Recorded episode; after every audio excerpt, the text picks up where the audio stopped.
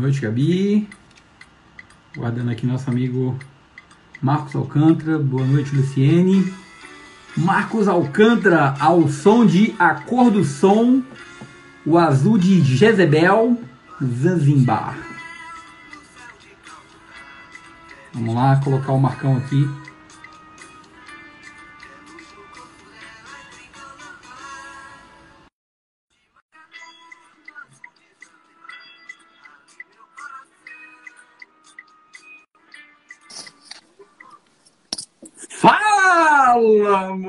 Moleque doido! Fala, meu garoto. E aí? Tranquilo? Tudo bem com você?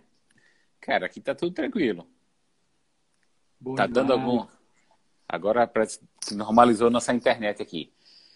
E eu vi que você colocou a música aí pra me saudar, cor do som, azul de Jezebel. Você sabe onde é que eu, sabe onde é que eu ouvi essa música?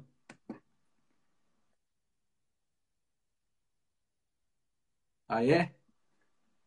Mas a música foi em homenagem ao amigo, não foi em homenagem ao tema. Se fosse ao tema, eu colocava a música do. Como é que tá a tua internet aí?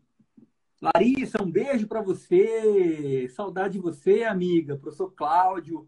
Cláudio, a gente tem que se falar, hein? Estamos na pendência. Professor Alessandro também. Grande abraço. Como é que tá a conexão aí, Angelina, Netão? Rapaz, já tem gente importante aqui, viu? Ó, o Rodrigão, o Rodrigão de Rapaz, Itaú, meu irmão. Olha, olha o naipe da galera. Marcão, você me ouve bem, cara? Olha aí, ó, Luciene Porto. Agora sim. Eu acho que era a minha conexão aqui. Eu me mudei pro 4G. E aí eu tô, tô tranquilo aqui, velho. E você? Ah, melhor Agora falando da né? música, velho, eu ima- imaginei que você ia me recepcionar com outra música, pô. Ah, a música. Também, eu coloco pra você a música que eu ia colocar. É porque eu, eu mudei por conta do tema, tá? É, Tá, como o tema, como o tema é polêmico, a música correta seria essa daqui, ó.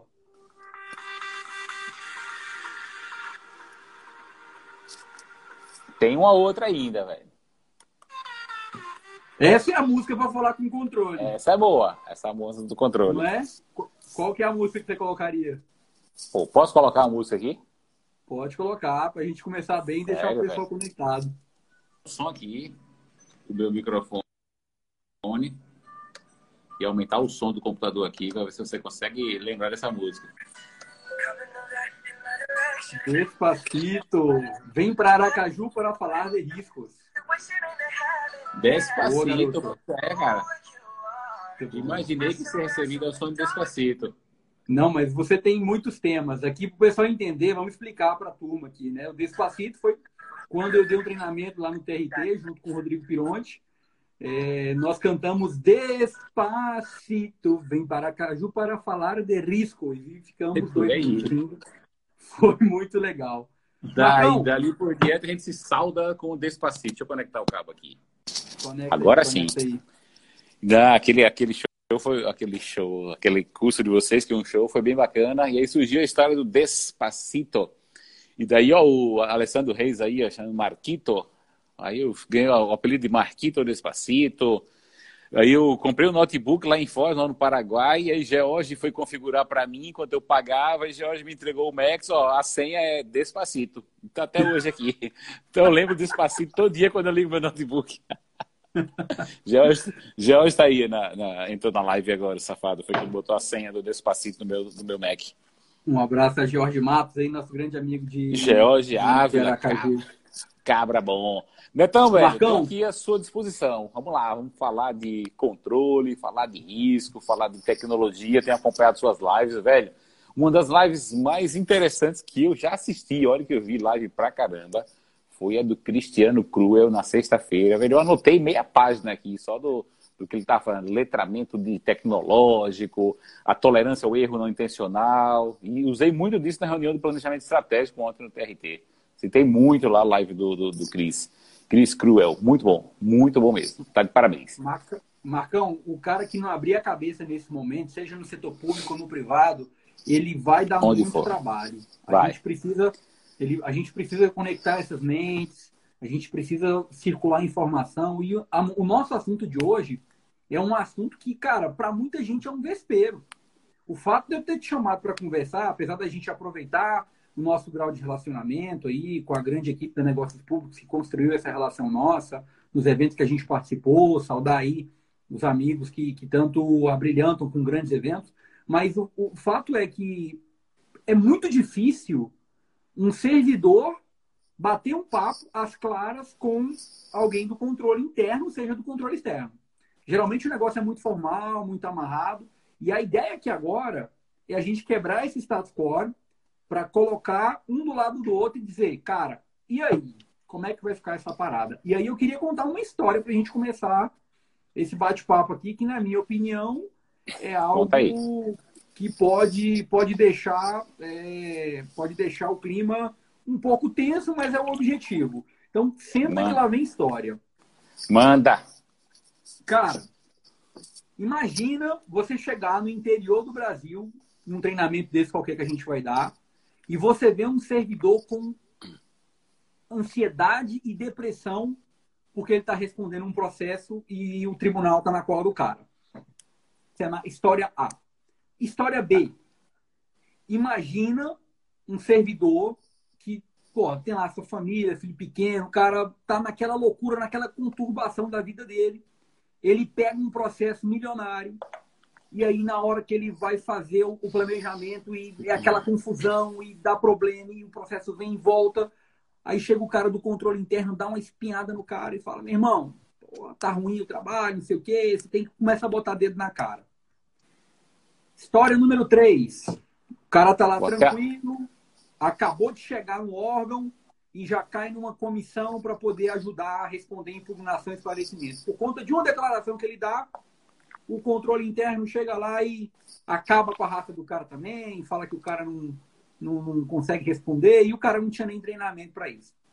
Três historinhas típicas que geram medo, ansiedade, preocupação. Uhum. E aí, Marcão, eu queria dizer o seguinte: se a gente for olhar do aspecto de saúde do servidor, e a gente está com muito. Eu fiz agora há pouco uma, uma apresentação para um grupo de executivos de grandes empresas, tinha gente da, do, do, da Uber, tinha gente da, do iFood, uma galera assim, alto nível, dessas techs ah. que estão bombando agora, e a gente estava falando de teletrabalho. E um dos pontos abordados foi a saúde do, do profissional que, que trabalha, que, que atua nessa, nessa gestão. O professor Anderson, por sua vez, citou na live que a gente fez, também na sexta-feira após o Cristiano Cruel, ele citou que o profissional do setor público hoje, também o do privado, tem trabalhado mais. Então agora sim é que ele tem que tirar um tempo para ele poder cuidar um pouco da mente, porque ele não sai do trabalho. Essas foram as palavras que ele colocou, que eu achei com muita sabedoria. O professor Cristiano Reckert, por sua vez, trouxe um discurso maravilhoso das alterações que nós vamos ter, ou seja, muitos trabalhos pela frente. Mas voltando para a nossa agenda agora de tá. saúde do servidor. Olha só o que, que acontece na mente do cara que passou por esses três cenários. O sistema límbico dele, que é uma parte do, do cérebro, dispara um gatilho e uma sensação de ameaça, do qual ele começa a liberar hormônios do medo. Ok? Vamos resumir tá. assim para não ter que ficar entrando em aspecto muito técnico. Esse cara começa a ter boca seca, visão opaca, preocupação, passa a ter problemas em casa, passa a tratar mal as pessoas que estão em volta, ninguém entende nada. Na verdade, tudo isso foi porque ele não tinha o conhecimento de como instruir aquele processo devidamente, ou seja, faltava capacitação. Por conta de um gatilho, pode ter sido do controle interno, pode ter sido até do chefe dele. A pergunta é, Marcão, o Covid reiniciou o mundo. Como é que o controle interno vai agora ajudar os profissionais de contratação, do serviço público como um todo, a terem uma postura mais positiva e mais construtiva? Se vira com essa daí, porque agora eu rasgo a placa da amizade e eu quero soltar o verbo eu quero que você agora se vire, porque você estava na live anterior com a caneca do Flamengo. Então se vira agora com essa chapa aí. Continua com ela aqui, viu? Você no café aí, eu na minha aguinha aqui, tranquilo, devagarzinho. Sabe que a gente é outro patamar, né? Saudades, só uns amigos aqui, ó. Boa. Meu amigo Márcio, meu primo Márcio, seu amigo Márcio, meu primo Márcio. Grande Márcio tem um tema bom para você falar, viu? O Márcio está atuando aqui na área de transparência, ouvidoria. com áreas interessantes que ele está implementando. Boa, eu quero saudar aqui meu amigo Adevanei, meu primeiro colega de serviço público há 12 anos Adevanei atrás. Barreto. Um abraço ao Adevanei. Abraço para Giselma, um abraço e um beijo. Giselma Giselma Lima. Lima de Aracaju. Giselma, Lorena Paixão, que é minha, minha aluna, Tony Clay, grande craque dos gramados, meu amigo, Luciane, Luciene Porto. Mas, Netão, você mandou a bucha para cá, você botou a bamba fiando, ó, nosso amigo Jonas Lima chegando aí, grande Jonas, mandou, botou a bomba chiando para cá. Veja, Netão, e, e, e, há problemas que, que a gente lida no mundo corporativo, seja iniciativa privada, área pública, que muitas vezes eles não são problemas de tecnologia, não são problemas de licitações, né, de pessoal, às vezes são problemas de relacionamento entre as pessoas. E aí, como você falou, joga a bomba para aí que agora eu rasguei o livro da amizade, vamos conversar. Na verdade, vamos conversar, vamos falar sobre o tema, que o tema é bom, o tema é, é palpitante. Veja, você falou no início, ah, é difícil conversar com o pessoal do controle. Aí eu me permito discordar radicalmente disso. Tem posturas, né? há posturas em, todas as áreas. Eu vejo que às vezes na, nas áreas de controle isso é um pouco mais acentuado. Só para a gente assim, contextualizar e trazer o conceito. Né? Controle é um grande sistema, né? como diz a Constituição Federal, o sistema de controle interno. E embaixo desse guarda-chuva, desse sistema de controle, aí você tem auditoria, ouvidoria, controladoria, corregedoria, enfim. Você tem diversas ferramentas que integram ferramentas, atividades, áreas que integram esse grande sistema de controle, que equivocadamente em algumas unidades foi batizado de setor de controle interno. Aquele setor que, no, meu entender, principalmente nas áreas municipais, são setores de conformidade, setor que verifica a conformidade dos processos. Às vezes, o perfil da pessoa que é colocada nessa área é um perfil que não é muito amistoso, não é muito receptivo, não, não são pessoas abertas ao diálogo. Então, a primeira é, é, dica que eu dou para quem eventualmente enxerga o controle assim é vamos tentar quebrar essa visão, que é uma visão arcaica, uma visão do século talvez retrasado, não que sustenta nos dias atuais. E, Neto, o que eu mais faço, isso é hoje, seja quando eu preciso me relacionar com outra área, e seja quando algumas áreas precisam de mim. Agora há pouco, minutos antes de entrar na nossa live, eu estava conversando com nosso amigo Elinho, seu companheiro do, do tênis aqui, grande Elinho. É 10. E ligando, assim, consultando o controle, na verdade, uma consulta informal, e eu faço muito isso. Informal, ajudar, ajudar colegas, servidores públicos do tribunal onde eu, onde eu sirvo, de outras administrações, indicando qual o caminho. É óbvio que esse aconselhamento que eu dei para ele agora não é uma posição oficial da administração. Mas assim, o tema era tão simplório que eu digo, ó, oh, o caminho é esse aqui. Era uma compra de umas máscaras da face shield, aquela máscara de plástico, né, que, que, que utilizando, eles já estão preparando, porque pode ser que a gente já volte às nossas atividades e precisou comprar para algumas áreas lá que estão mais expostas ao risco. E aí só, foi suprimento de fundos, artigo 6 lá da Lei 13.979. Então, consulta dessa natureza. Por que, que ele fez a minha essa consulta? Justamente porque a gente tem essa abertura para o diálogo, para ajudar a administração. Eu costumo participar muito de comissões lá no tribunal nessa função que a gente pode exercer de aconselhamento e consultoria sem entrar no processo decisório. Eu, na condição de servidor, eu faço, eu provoco muito controle nessa, nessa linha. Então, por vezes, eu recebo ofícios do TCU com algumas deliberações. Dia desse tinha um que era uma auditoria na área de transparência.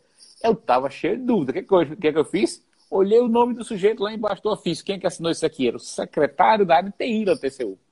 E um colega falou, pô, você vai ligar para esse cara, não é? Ele não é de carne igual a mim? Tem o telefone aqui? Cara, eu liguei, eu nunca fui tão bem recebido pelo TCU. Pô, o cara, o cara me deixou tranquilo, confidenciou para mim algumas preocupações deles também, algumas fragilidades, algumas dificuldades para fazer aquele trabalho. E aí eu desligo o telefone e digo, cara, tá todo mundo do mesmo barco, tá todo mundo igual, tá todo mundo nivelado está tá todo no mesmo nível. Se por baixo ou por cima, acho que estamos nivelados no nível bom, do meio para cima. Então a gente precisa conversar mais com o controle, talvez entender por que, que o controle tem essa aversão. Alguns colegas que atuam em controle têm essa aversão de, de falar para não se comprometer. Existe uma lógica para isso, sabe, Neto? Você entende muito de projeto, é o plano lá, o PDCA, né? Planeja, faz, checa e atua. Então existe um momento de fazer a checagem. Se a pessoa que vai checar que vai conferir resultados é a mesma que faz, ela está com o trabalho comprometido. Então eu não posso dizer o tribunal como faz, ou fazer por eles. Ó, oh, Marco, vem cá, você conhece a licitação, vem aqui atuar como pregoeiro. Aí depois eu vou auditar essa mesma licitação que atuei. É por isso que a gente do controle não deve se envolver em atos de gestão. Agora, não significa dizer que você não pode usar a sua expertise para orientar a administração.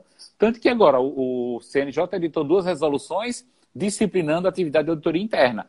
Tem lá nossa função de consultoria, re, recomenda-se, inclusive, que se faça treinamento, que ajude na construção de manuais. O STJ tem um manual fantástico de pesquisa de preço. Ó, pesquisa de preço está direto na gestão. Foi o controle interno quem fez. Então, essa é uma atividade de auditoria. A auditoria consiste em avaliação e consultoria. Então, eu, às vezes, quando alguém me demanda algo, eu pergunto: vem cá, isso vai comprometer a minha atuação? Não, não compromete. Beleza, eu vou, me envolvo, converso. Ontem eu acabei saindo do, do planejamento estratégico do TRT com duas ações, duas iniciativas sob a minha responsabilidade. Uma de implantar, de tentar trazer para a prática processo de desburocratização. Então, o que, que eu vou fazer, né? Então, vou pegar os processos do tribunal, processo de trabalho, e vou olhar onde teríamos boas práticas para adotar. E vou entregar para a administração. Ó, isso aqui pode. É isso que eu vou fazer. Eu não vou executar.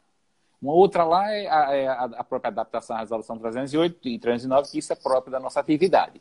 Então, a gente precisa quebrar alguns mitos, né? E você que trabalha muito com inovação sabe bem disso, né? A gente tem muito mito na administração pública. Não pode isso, não pode aquilo. Precisa saber por que, que não pode. Onde é que está escrito que não pode e por que não pode? Quanto, que, quanto mito a gente já quebrou agora? Você já falou, eu vi que você falou com o Rony.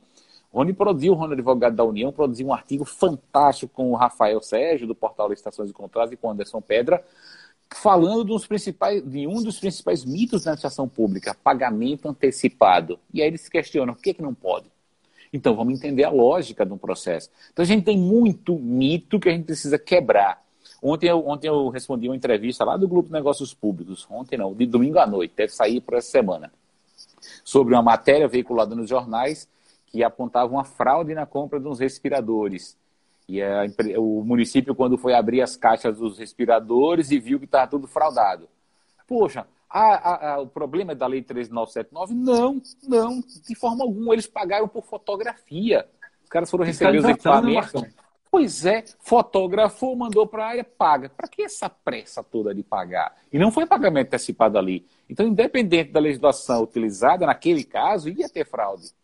Então, às vezes, a gente se apega a esses mitos. Está vendo aí? Por isso que não é bom comprar com dispensa, por isso que não é bom esses procedimentos uhum. acelerados. Eu sei que a preocupação deve haver com desvio de recursos, a preocupação a gente tem que estar todo, a todo instante combatendo a corrupção, que isso é uma grande mazela que a gente tem no país. Mas a gente precisa quebrar esses mitos. Eu vejo isso como um mito. Ah, que o controle interno não se relaciona com outras áreas. Na verdade, existe uma razão para isso. Ah, essas unidades que trabalham na ponta, lá no final do processo, fazendo a avaliação, elas não devem interagir no processo decisório. Mas elas podem ser consultadas, sim. Elas podem trazer a sua expertise, elas podem ser chamadas. É para isso que existe a atividade de consultoria. Tudo bem que é uma atividade que deve ser formalizada, a administração deve formalizar uma consulta e a área de auditoria responde. Mas vamos tentar quebrar esses mitos, porque eu não consigo me encaixar nesse perfil que você coloca aí do controle interno que espetou o cara, que o controle interno fez isso. Não, quem está fazendo isso, me perdoe, está fazendo errado. Tá você fazendo entrou errado. exatamente para resolver o problema. O meu papel aqui é fomentar e vestir a capa do gestor que está com medo. Então, Beleza. o verbo, inclusive na chamada, você viu que foi muito claro, né? Nós vamos soltar Qual será o, verbo. O jogo? Então, Exatamente. A ideia aqui foi dizer o seguinte: foi pegar a voz de quem está acuado. Obviamente, a gente sabe, né, Marcos? Aqui no meu dia a dia, é, cara, eu vou ligar para o Marcos, eu vou ligar para o Marcos Bittencourt, eu vou ligar para o Rony, vou ligar para os grandes professores aí que vou, vou ligar para Pedra, vou ligar para Vitor Amorim. Quando tem uma dúvida, a gente vai falar. É, e se precisar falar com o TCU, a gente vai fazer isso também. Só que o que você falou é bem verdade tem um mito aí, tem uma camada que tem que ser quebrada, que é essa camada do medo, que volta naquele discurso que eu falei lá atrás. Quando o cara tá cheio de hormônio do medo dentro dele, o cérebro dele já programou aquilo como uma ameaça, ele não vai ter como é, dar um passo nesse sentido. Mas o que você falou é bem verdadeiro. Quando você quer resolver uma questão, olha o telefone do cara, liga para ele. E eu concordo contigo, porque apesar da minha fala ter sido provocativa, eu volto agora para contar um pouco do início da minha história, do primeiro termo de referência que eu fiz, lá na presidência da República. Eu fiz um termo de referência tão ruim, e a primeira coisa que eu fiz foi o seguinte: o meu chefe na época não, não tinha como avaliar bem, tecnicamente. Eu peguei o carro, fui do outro lado da esplanada, agendei uma reunião com um cara chamado Cláudio Cruz. É o cara que mais conheci de contratação de TI, deve, deve ser um dos mais conhecedores, lá no Tribunal de Contas. E o Cláudio Cruz pegou, olhou aquele termo de referência e falou para mim o seguinte: rapaz, tu fez um termo de referência que não está nem dizendo como é que você vai pagar o fornecedor. Não está dizendo nem como é que você vai medir. Qual é a métrica que você está usando? E no final ele falou: não tem glosa, sanção. Cara, volta para casa e faz esse negócio de novo. Esse foi o meu primeiro termo de referência. Mas eu coloquei e fui muito bem recebido. Vou te contar a sensação. Saí mexido por dentro. Saí totalmente alterado. Porque eu falei, cara, eu sou ruim nesse negócio. Então, você começa a perceber o nível que você tá, à medida que você não começa a comparar, mas à medida que você começa a experimentar. Aí é onde o Cristiano Cruel tem toda a razão. Erre rápido. E nesse momento pós-coronavírus, a gente, na verdade, até durante o coronavírus, o que eu vejo, Marcos, com a, a 13979, editada pela medida provisória é, 926, o que eu vejo é que o legislador flexibilizou o uso dessa legislação, da parte de compras, para simplificar e tornar, digamos, o processo mais ágil para quem está ali com o trabalho pegando fogo. Isso não significa dizer que o cara tem que abrir mão da fiscalização, foi o que aconteceu com os respiradores. Não faz sentido o cara afrouxar na, na fiscalização, porque mesmo se ela for regida pela nova lei, de, pela nova lei do Covid ou pela 8666, amigo, ela vai ser fiscalizada, o tribunal vai Perfeito. olhar, então, o erro grosseiro, ele é aquele erro que não vai ser tolerado, não tem jeito.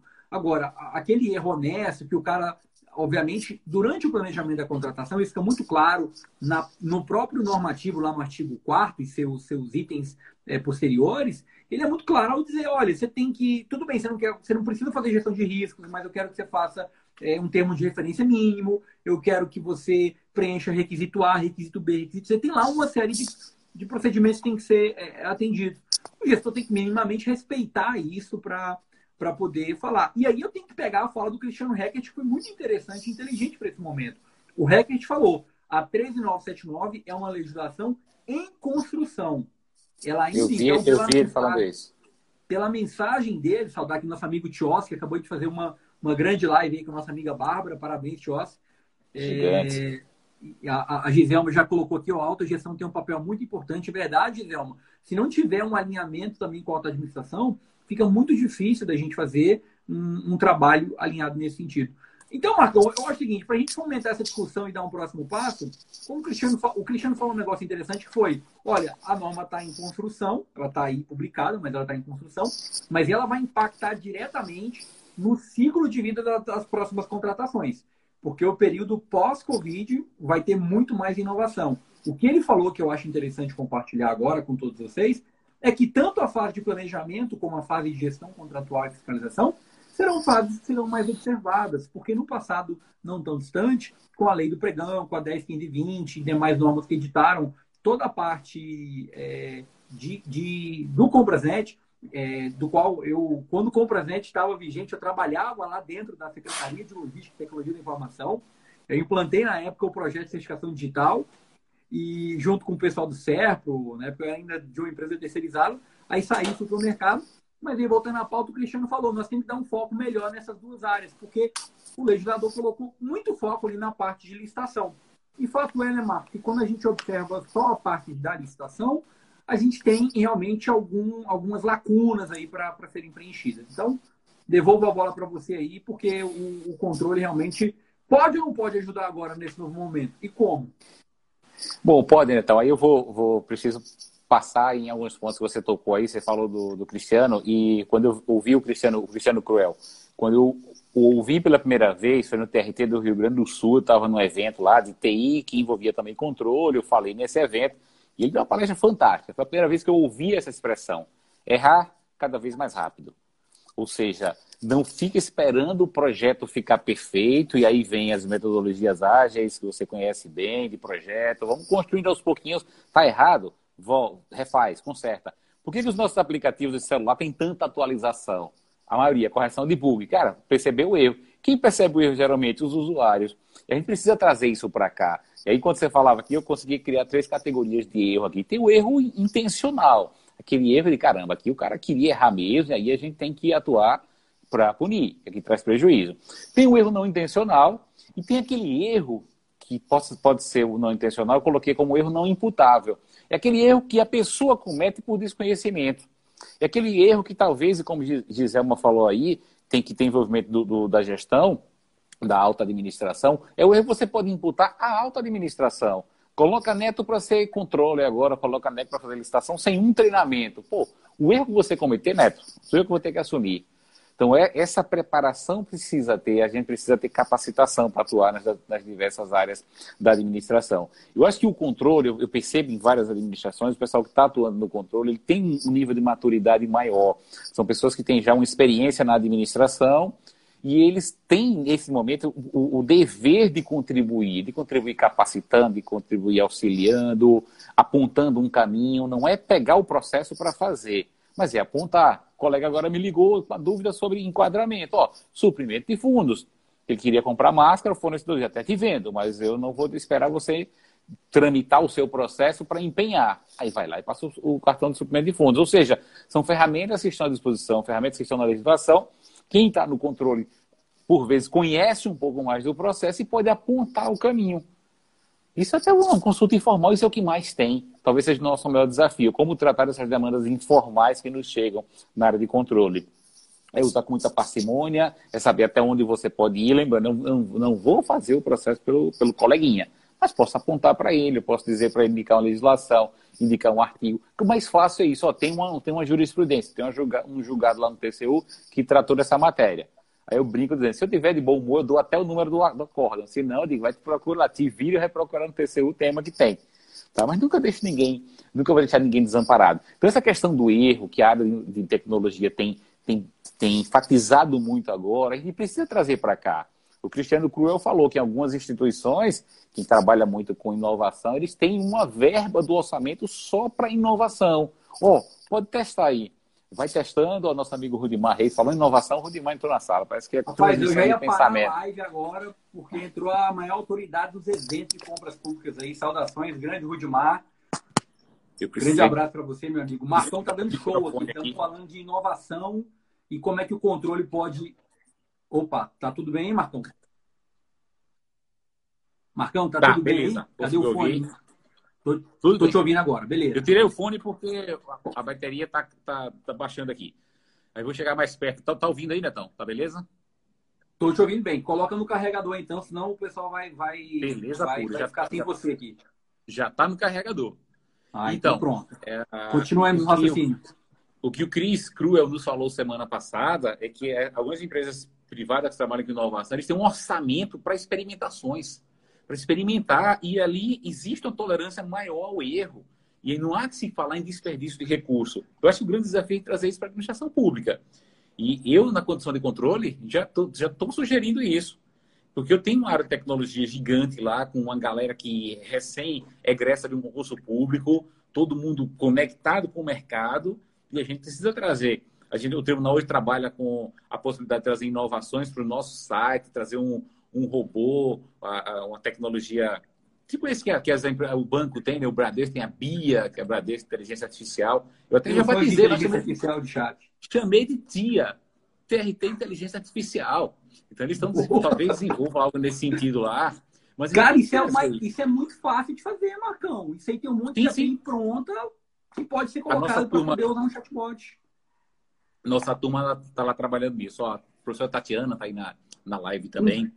Um beijo para Tatiana Camarão, que é respeitadíssima, muito querida no nosso meio. Não poderíamos deixar de também saudá-la aqui. Ó, Minas é aqui do lado, viu?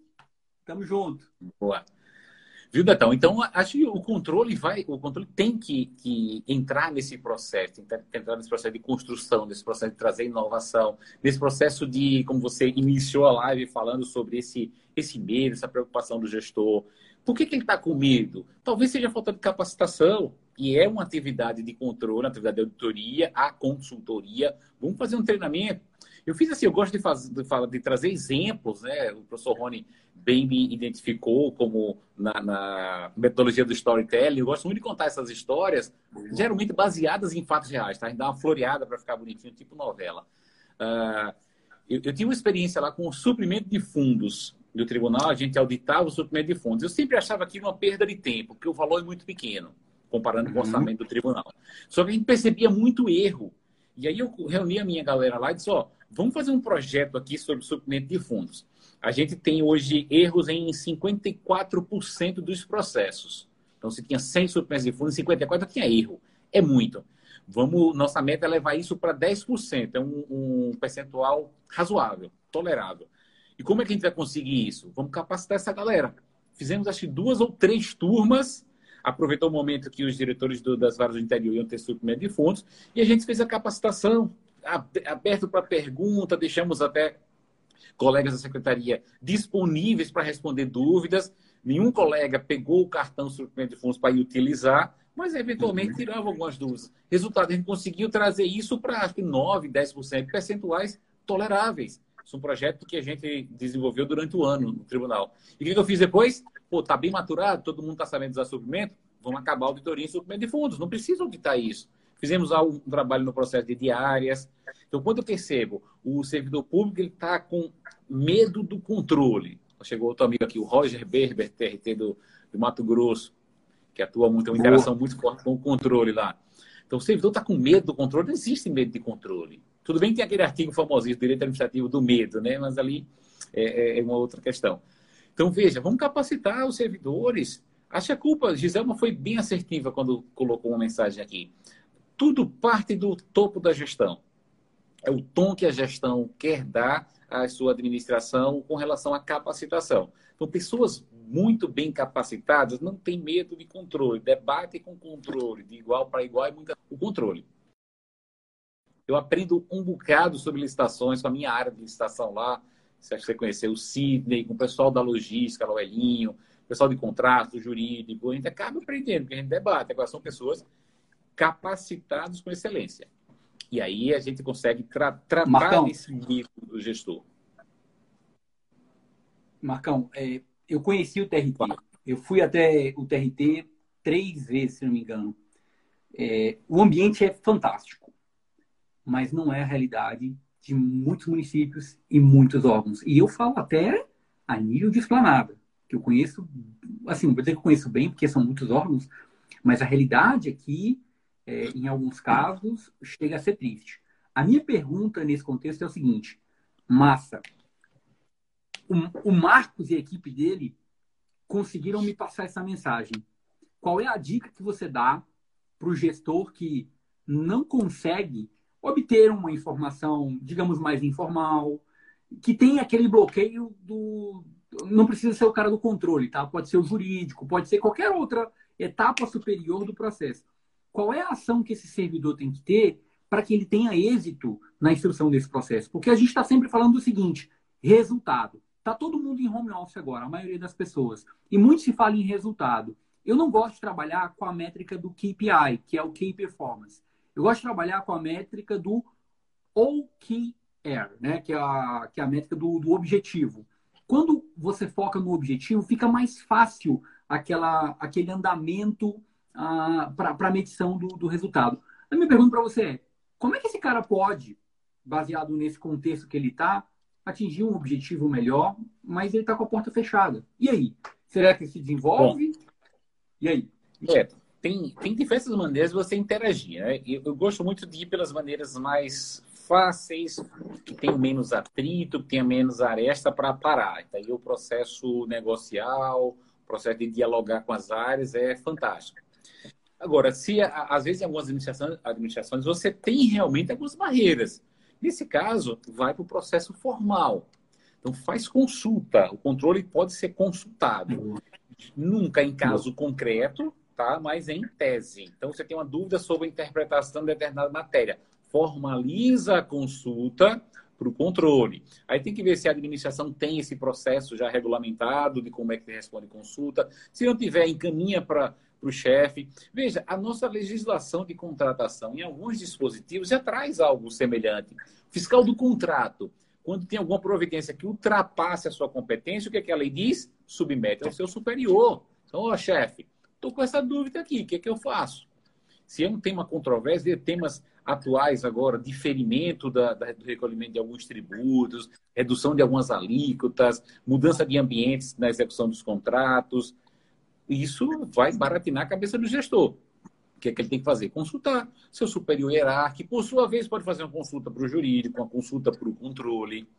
Então, eu acho que, para mim, a fase, a, a, o aspecto de negociação é muito mais fácil você resolver, se você tem um bom diálogo. Mas se o diálogo não está ocorrendo, vou pelo processo formal, formalizo a minha consulta e aí recebo a orientação do, do controle, do jurídico, de quem quer que seja.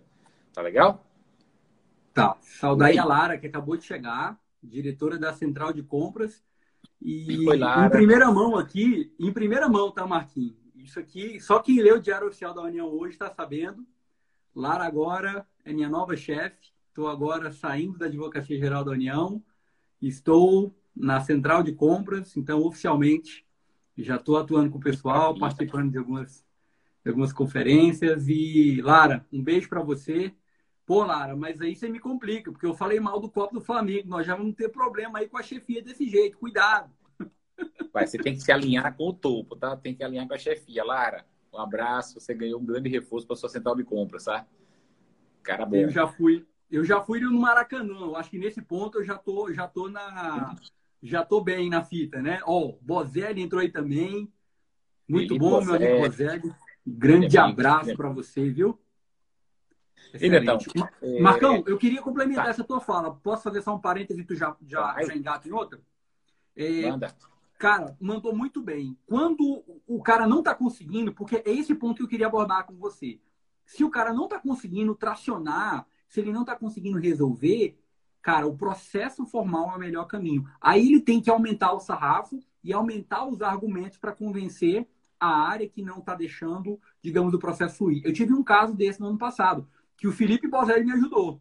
A gente estava instruindo um processo, o processo estava amarrado, um servidor do jurídico não deixava o negócio ir, o negócio estava, na nossa opinião, claro.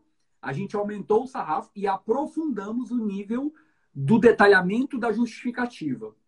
Ainda assim houve resistência, mas o trabalho ficou muito bem feito. E aí, neste caso, jogaram o, o processo para o lado, para outra pessoa validar, e aí passou, não teve nenhum problema. Mas eu concordo contigo. Eu acho que quando você não consegue no diálogo, você tem que realmente ser mais sério, mais profissional para atingir o objetivo. Fato é, OKR, foque, foque no objetivo. Métrica de objetivo, métrica de entrega. Se você ficar olhando para o meio, é, muitas vezes isso pode não dar resultado. Eu gosto muito dessa, dessa forma de pensar, Neto. Focar no objetivo. Dia desse eu tava, tinha uma demanda para resolver. Foi ano passado a minha cirurgia. E eu tinha que autorizar a cirurgia, só que ia para o trabalho. E daí eu falei com o Carol, minha esposa, Carol, preciso que você autorize a minha cirurgia. Mas aí eu disse para ela, ó, eu não quero que você dê entrada no processo lá no meu plano de saúde, não, na Unimed. Eu quero, que, eu quero autorizado. Se vira. E aí não deu uma hora, ela me ligou, começou a falar dos, dos, das pedras que estava encontrando no caminho. Eu só lembro da missão. Autoriza isso aí. E aí foi só uma brincadeira que eu fazer com ela, fazia parte de um contexto, de uma conversa que a gente vinha tendo. E assim, a, a, às duas da tarde o processo estava autorizado. Você só fazer um. corrigir uma informação que, que, que necessitava, vinha lá do médico, mas consegui autorizar. Então, é, acho que a linha é essa, é foca no objetivo. Um, um conselho que eu, que eu dou para qualquer pessoa, né? Sair independente da área que esteja atuando. Estudar. Procurar as informações. É, eu percebo em alguns, alguns amigos, amigo, parente, colega de trabalho, colega de futebol, de várias situações, de várias, de várias vibes que a gente anda, né? Às vezes o pessoal fica muito acomodado e pergunta, Neto, poxa, onde é que eu faço isso aqui? Claro, se for técnico, aí eu vou socorrer, vou, vou buscar o técnico. Tipo você hoje, Netão, estou baixando a live aqui, deu esse erro aqui, meu irmão, o que, que eu faço? Porque aí é técnico. Mas às vezes as informações estão disponíveis na rede mundial de computadores estão disponíveis no Google. Que eu mais falo com meus alunos, ó, tem uma ferramenta nova, criada essa semana, chamada Google. Vocês conhecem? Então vamos buscar. Eu já fiz práticas em sala de aula, até em pós-graduação, para ensinar aluno a baixar a corda, procurar e baixar a corda e sair do TCU, que às vezes o aluno não sabe. O aluno fica muito acomodado. Professor, onde é que eu acho esse acórdão? Sai do TCU. Vamos fazer essa prática na sala? Abre a tela do TCU, vem aqui, jurisprudência, sessões, coloca o número do acórdão, coloca a matéria. Parece uma bobagem, Neto, mas muita gente não sabe. E aí, mais uma vez, eu, vou ter que pagar direitos autorais para o Cristiano Cruel, mas mais uma vez, semana passada ele falou isso na sua live, tem duas maneiras de você resolver ou de fazer alguma coisa. Por conformidade, ou seja, faz conforme algo, faz copiando alguém que já fez. Ou por originalidade. Original é o seguinte, velho, tem que fazer isso aqui. Eu não quero saber como é que o outro fez. Eu vou e faço. Eu fiz isso, Neto, na minha primeira participação no Congresso Brasileiro de Pregoeiros. Veja meu desafio, foi tão grande quanto o seu eu vi você começando lá. Em 2010, eu estava no Congresso de Pregoeiros, eu assisti a oficina do Jair Santana, falando sobre termo de referência, da Gabi falando sobre contratos. Em 2011, eu fui chamado para ir para o Congresso de Pregoeiros para fazer a oficina termo de referência. Eu quase fazia por conformidade, porque eu comecei a assistir a oficina do, do Jair, que eu tinha em vídeo. Com dois minutos, eu parei e disse, não, não vou assistir. Claro que seria um grande aprendizado, mas não vou assistir porque senão eu vou ficar condicionado a fazer igual a ele. Eu vou fazer do meu jeito. E fiz a minha oficina do meu jeito, na minha pegada, com, enfim, uma forma diferente de se fazer. Fiz por originalidade. Então, a gente precisa estudar, precisa conhecer. Gente, está tão fácil buscar informação. Vez por outra, a gente está num bate-papo, num debate, numa live, ou você ouve uma expressão, caramba, isso para mim é novo. Internet, Google, vejo lá. Ontem trabalhava no, no planejamento estratégico do tribunal sobre a Agenda 2030 e o OTE. São umas as questões relativas à sustentabilidade. Me veio uma expressão que eu nunca tinha ouvido. Caramba, enquanto eu falava, estava ao vivo. Google, cara, eu fui no site da Agenda 2030.org e trouxe um monte de informação que a gente usou no nosso planejamento. Então, às vezes, falta as pessoas estudar, conhecer as matérias, para daí poder debater de igual para igual, com controle, com o chefe, que legal, às vezes, quando você está conversando com o chefe, o chefe, permita-me discordar, mas creio que esse caminho aqui seria mais interessante. E aí você consegue emplacar uma ideia dessa. Isso, cara, seria ponto para caramba na administração. Então, acho que fica como esse conselho para o pessoal. Vamos estudar, vamos capacitar. E a gente aproveita que tem aqui na audiência várias pessoas que trabalham em capacitação. Está aí o Rudimar do Negócio Público, Gisele, uma nossa grande, eh, grande empresária aqui de Sergipe, tem a sua grande empresa de capacitação e consultoria. Então, galera, vamos estudar, vamos buscar, vamos buscar informação e vamos debater, vamos criar, vamos construir, vamos ser originais. Marcão, na prática, o que você está falando é muito disso aqui, ó. Eu gosto de citar esse caso aqui. Eu preciso saber fazer pergunta, né? Então, muitas vezes o cara não sabe fazer a pergunta. É, eu coloquei o Alex aqui agora para poder ser minha assistente. Cara, tem dado muito certo. Então, por exemplo, eu vou fazer um, um uso bobo dela aqui agora. É, Alexa, o que é a Advocacia Geral da União? A Advocacia Geral da União é a instituição responsável pela representação, fiscalização e controle jurídicos da União e da República Federativa do Brasil, bem como pela proteção okay, do patrimônio público. Só faltou ela falar que Alexa, chega. De vez em quando. Ela falar que é o órgão do professor Rony Charles trabalha. Também, também. Por que, que eu dei esse exemplo aqui? O, aí o Cristiano Cruel falou isso numa formação executiva que eu tive com ele em São Paulo, a, logo quando começou o coronavírus. É, ele falou o seguinte, ele e o Maurício, o Maurício também fala muito disso, Maurício Benvenuti. É, o reconhecimento por voz, ele é mais rápido, ele ainda não é mais eficiente do que você digitar mas eu imagino que futuramente nós tenhamos tecnologias que vão permitir a construção é, até de, de, trabalhos aí, de, de termos de referência, de planejamento de contratação, com, com o uso da voz. Porque, veja, é, é massa escrever, é um, é um método diferente, mas a gente tem que saber, Marcos, fazer a pergunta certa. Sim. O que a Alexa me respondeu aqui agora foi porque eu sabia o que eu queria. Eu queria saber qual era o conceito da Advocacia Geral da União. Agora, quando um gestor público quer fazer uma compra de computador e não sabe qual é a especificação do computador, é óbvio que ele vai ter atrito com o controle interno, vai ter atrito com todo mundo, porque ele ainda não sabe o que ele quer. Então, fazer a pergunta certa e responder a, as questões corretas é exatamente o que a gente sempre tenta bater. Eu tenho tentado em toda live citar, Marcão, esse cara aqui, né? Toda live eu venho, mostra aqui o elefantinho que é o elefante do livro Contratações de ter o jogo. Isso se aplica a tudo, a teletrabalho, a contratação, a, a, ao seu ingresso no serviço público. Então, se a gente não se unir para definir o objeto, vai ficar muito difícil, cara. Não tem jeito. Aí não tem controle que, que não não se aborrece, não questione o cara. Então, Perfeito. eu concordo com a Gabriela, tem hora que o controle tem que chegar junto, porque aí o cara tem... realmente está dando um óleo. Tem que chegar, é... e você falou das perguntas, as perguntas movem o mundo, né? Tem que perguntar. Mas a gente não, não precisa ter, ter, medo de perguntar. Você criou, você citou o caso do seu, dos, dos seus primeiros trabalhos, de construir aquele termo de referência, que foi lá no, no, no Papa e eles, cara, tá tudo errado. Eu tive uma experiência como essa quando eu assumi na comissão de licitações, não era nem pregão ainda, que chegou o primeiro recurso para responder. Daí eu esbocei uma resposta lá, levei para um colega que era mais experiente, pedi uma ajuda a ele, ele na época estava na diretoria geral, e aí ele começou a ir riscando, tire isso aqui, tire isso aqui, escreva isso, escreva isso. No final perguntei, mas assim, o título, a data e meu nome pode continuar, né? Ou seja, ele mexeu tudo. Mas aí, de cara, eu fui para lá, mas fui entusiasmado. Pelo menos eu tive, eh, quebrei aquele medo de perguntar. O segundo neto já foi, poxa, ele elogiou. Caramba, tá bom, ó, faça só esse acréscimo aqui. A partir do terceiro ou quarto, eu já não fazia mais consulta para ele, que já conseguia caminhar sozinho. Então, eu não gosto muito desse modelo que às vezes emplaca em algumas administrações, de você contratar alguém para fazer o serviço para você. É, para mim, isso não é consultoria. Consultoria é alguém vem, olha, traça o diagnóstico e apresenta um plano para melhorar. Ah, capacitações. Eu adoro quando, quando eu volto no mesmo local onde já fui de uma vez. Primeiro, porque dá aquela satisfação que o primeiro trabalho foi bem feito e ele já quer dar um passo adiante. E quando você volta, você vê que o pessoal já está no estágio mais avançado. Então, seu trabalho serviu de alguma coisa, seu trabalho, você trouxe esse legado. Então, isso é muito legal. Essas, essas provocações que você fez, esses seus exemplos são bem pertinentes. E a gente tem que perguntar mesmo a quem quer que seja. Seja controle, seja jurídico, que na verdade é uma, uma instância de controle também. Tá? O jurídico também exerce controle, a auditoria exerce controle, independente do nome que essa estrutura tenha na sua administração, ela exerce algum papel de controle, exerce, ela pode ser consultada. Se você tiver uma proximidade grande, pode ser até informal, porque tem questões, cara, é informal mesmo, aquilo que eu te perguntei hoje.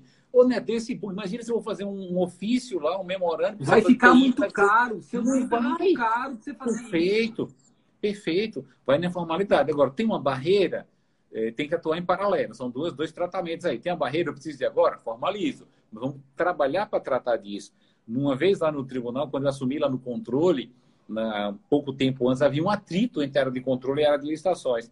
E daí eu saí da licitação, fui para o controle e disse, galera, vamos fazer aqui o que a gente chamou de reunião de pacificação de entendimentos.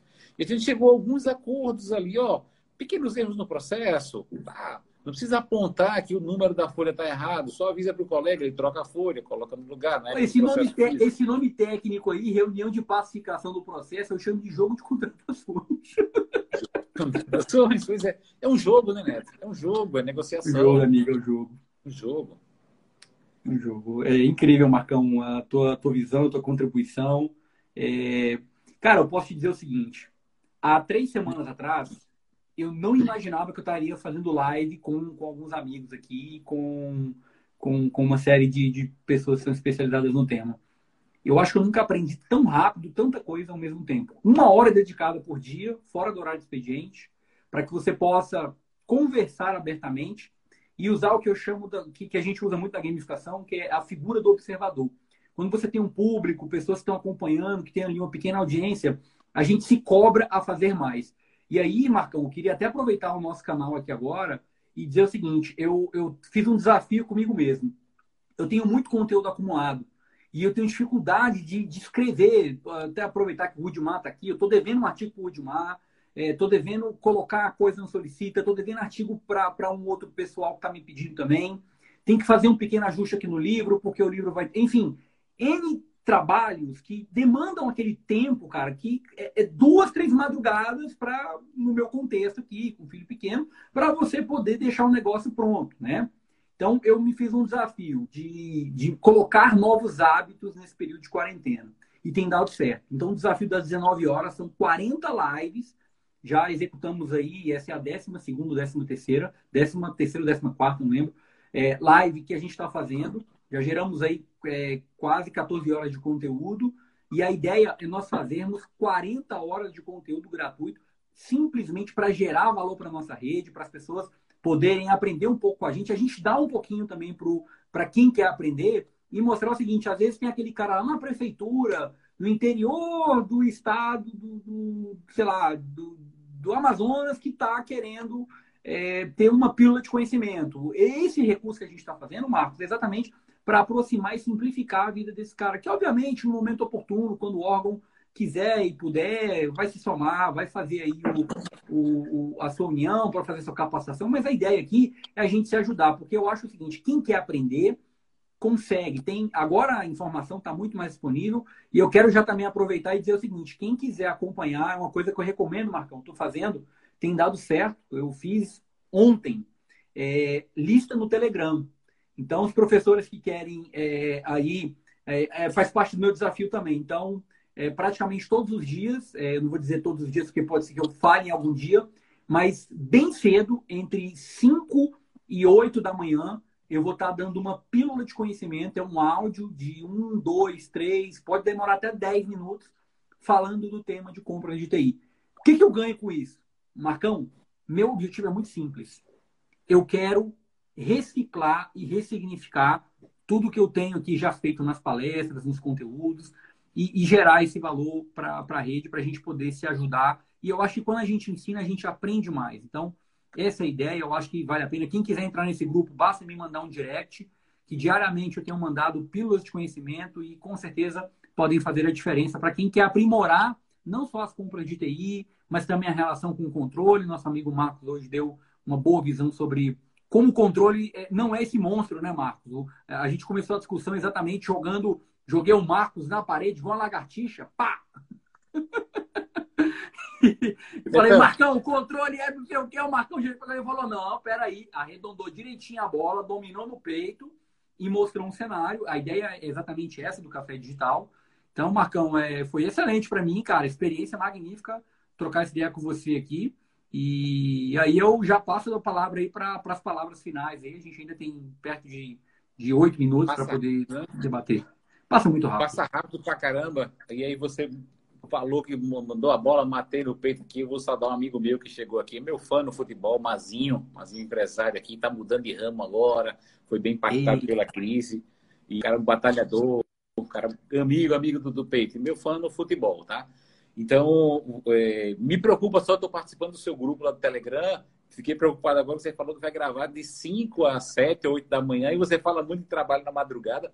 Lembra de dormir de vez em quando, tá? Vez em quando tá dormindo. Ó, minha, minha amiga Cris, Cristiana Fortini, Marcos, no Insta. É que hoje à tarde eu fiz uma live muito bacana com o professor Paulo Alves, falando sobre auditoria. Foi a live com a maior audiência que eu já fiz. Eu tive mais de 200 acessos simultâneos e no total não sei porque estava com o Paulo lá controlando, mas foi para mais de 500 pessoas entrando na live. Foi bem legal. Cris, um abraço para você. Aqui, um beijo, um prestígio aqui total, coração para ela. E Netão, e você tem um perfil aí parecido com o meu. Você fala muito nas madrugadas, muitas madrugadas perdidas. Aquele material que eu produzi com o professor Luciano Reis, aquilo foi fruto de uma conversa num sábado à noite para quase 11 da noite. E Luciano falou: Marcão, faz o seguinte, é, eu já estou no vinho aqui, eu não vou conseguir demorar tanto, mas aí eu vou eu vou começar aqui, eu vou fazer o texto base e mando para você. Eu disse, perfeito. Ele me mandou, era duas da manhã. E eu fiquei, Neto, até seis da manhã para concluir. E aí mandei para ele, fui dormir, já marquei 11 horas de reunião com ele, acordei 10 minutos antes e fui na reunião com o Luciano e à tarde a gente já estava com o material disparando aí para o Brasil inteiro. Eu faço vários trabalhos. Eu lembro do, da Jaque, Jaqueline, lá do Negócios Públicos. Jaqueline, beijo para Jaque. Eu vou rodar a apostila amanhã de manhã. Amanhã, 8 horas, vai para a gráfica. Eu tá. Quando você chegar na NP, tá no seu e-mail. E às vezes eu mandava para ela 5 e meia da manhã, 6 da manhã, ela ligava, amigo, você fez 6 da manhã? Eu, não, aí foi a hora que eu terminei já, que eu estava dando uma lapidada. Então, muitas vezes eu fico em vada madrugada, principalmente final de semana. Se eu trago alguma atividade para fazer no domingo, né, eu não consigo fazer pelo dia, por mais que o computador fique ligado, a gente vai procrastinando, empurrando um pouquinho, e lá pelas lá para 10, 11 da noite, você a inspiração baixa. Eu já ouvi muito sobre isso, sobre o horário, tem horário que você está mais inspirado para criar, para produzir. Artistas têm muito isso. Eu já vi o Jô Soares falando que ele adorava trabalhar na madrugada também. Então, eu, o trabalho que você está desenvolvendo aqui, as lives, fantástico. Eu também não me imaginava fazendo. Eu via o Rony fazendo, pô, elogiava pra caramba ele, incentivava, mas nunca imaginei fazer. Participei de algumas para negócios públicos há uns dois, três meses. E aí, um belo dia, ele, cara, vamos, vamos entrar nessa aqui, que é bom. E aí, eu lancei o projeto da live aleatória, fiz uma com o George. Aí, semana que vem, já vou dar um spoiler aqui, segunda-feira, com o nosso amigo Túlio Bastos, vamos falar sobre o comportamento dos preços em tempos de coronavírus. Túlio fez uma com o Rony, ele abordou mais os insumos diretamente ligados à saúde. Até falar sobre outros, o que está acontecendo com o preço dos combustíveis, dos, dos, itens de investimento, de perfume, de alimentação, por que, que uns estão aumentando, por que, que outros estão diminuindo. E o Túlio é mestre em economia, o Túlio tem acesso aos indicadores econômicos do nosso país, e a gente vai nessa pegada aí para tentar orientar é, o impacto disso nas nossas atas de registro de preço, né? Então, é por aí mesmo. Também estou igual a você, não imaginava que estaria fazendo algo nesse sentido, mas é a nossa contribuição, né? um trabalho gratuito, voluntário, por isso que a minha é aleatória, não me, me impus nenhum compromisso de fazer diariamente ou em determinado horário. Mas, vez por outra, a gente está fazendo, está trazendo essa nossa contribuição. E aí o, o mundo ele dá, dá as suas voltas, né? Para acabar aqui, mais um minutinho meu aqui. Uma certa feita, Neto, um amigo meu me pediu ajuda, porque o tio dele estava num ministério aqui em Aracaju, na, na, no escritório do ministério aqui, com uma licitação para fazer, tinha recebido várias é, deliberações da AGU para corrigir no edital. Ele não sabia nem por onde começar. Eu peguei o edital dele e fiz. Era para quase 100 páginas. Voltei uma semana depois com uma observação para cada página que eu tinha lido. Primeira coisa que ele falou: caramba, você leu mesmo? Eu disse, claro. E no fim ele queria me pagar. Eu disse, cara, eu sei que você não pode me pagar por isso. Deixa quieto. Um outro dia a gente acerta. Cinco anos depois, um evento da Justiça do Trabalho que a gente estava fazendo, evento esportivo, precisava de uma autorização, acho que na Petrobras, para acessar o stand de tiro. E quem estava lá? O assessor desse cara. Aí me olhou, caramba, tava, lembra daquele acerto nosso? Acabou, acertou. Então, o mundo dá volta, a gente tem que fazer. Está com vontade de fazer? Faz. Então, vamos fazer, vamos contribuir. A gente está ajudando um monte de gente. A gente tem, recebido, a nossa remuneração são os agradecimentos, as mensagens no direct, as mensagens no WhatsApp, agradecendo pela força que a gente deu. E, e assim o mundo Marcão, é isso aí. Bertão, passa a bola para você. Obrigado pelo convite. Estou aqui à sua disposição. Valeu, meu irmão. Eu queria só fazer um último comentário sobre sono. Olha só que interessante. A nossa live não tem nada a ver com isso. É... E é bem rápido isso daí. Você falou, pô, tá, e eu também sou, uma, uma é, eu sou da madrugada. É, é, muito importante que quem atua na madrugada tenha ciclos completos de sono. Eu consigo fazer isso muito bem, eu entro madrugada dentro, é, mas depois eu faço meu sono e, e, eu tenho que fazer pelo menos seis, sete horas para poder não ter problema. É, cuidado com isso, porque isso realmente a longo prazo faz mal. Eu, minha meditação de mestrado foi toda na madrugada, mas sempre depois fazendo essa compensação. O ideal é você estar tá sempre é, fazendo esse ciclo da melhor maneira possível. Cada um se conhece, a gente não, tá, não é médico para poder dar aqui as melhores sugestões, mas é importante respeitar. E tá cansado, vai descansar. Tá bem, vai produzir é a melhor coisa que você faz. Macão, Perfeito. encerramos aí então. Cara, 10 demais falar contigo. Muito obrigado. Obrigado aí por quem participou bastante aí. Gabi, a Larinha, a minha amiga Kalina, que está sempre comigo. A Kalina, eu vou falar com ela de BIM. Pode se preparar aí, que vai ser um assunto top. Já Kalina está sempre nas lives. Olha o Jamil. Jamil acabou a live agora. Cristiano. Fortini. Oi, Oi, Marcão. Jamil acabou a live agora, veio para cá. Jamil, obrigado, irmão. Jamilão, um grande abraço, meu irmão. Tamo junto aí. Vamos falar também na jornada de lives aqui do Café Digital. Então, gente, um abraço a todos. Muito obrigado. A gente continua com o Café Digital. Amanhã com o professor Sandro Tomazelli. E, fera, Marcão, o projeto fera, vai fera. seguir forte porque faz parte de um propósito maior para a gente se é, ressignificar. Obrigado pelo teu apoio. Quem quiser seguir a lista do Telegram, basta me mandar um direct. E aqui no meu perfil, na bio, tem uma série também de outros perfis que vocês podem conhecer dos produtos, de contratações, do Fala Sério, da Big Game e de uma missão exclusiva que nós vamos fazer para o Vale do Silício, lá com o Cristiano Cruel, para servidores públicos. Ela vai ocorrer em novembro. Então, quem quiser, dá uma olhada, que a gente vai trabalhar com isso aí também. Marcão, abraço, Valeu, Neto. Abraço. Tamo junto. Valeu.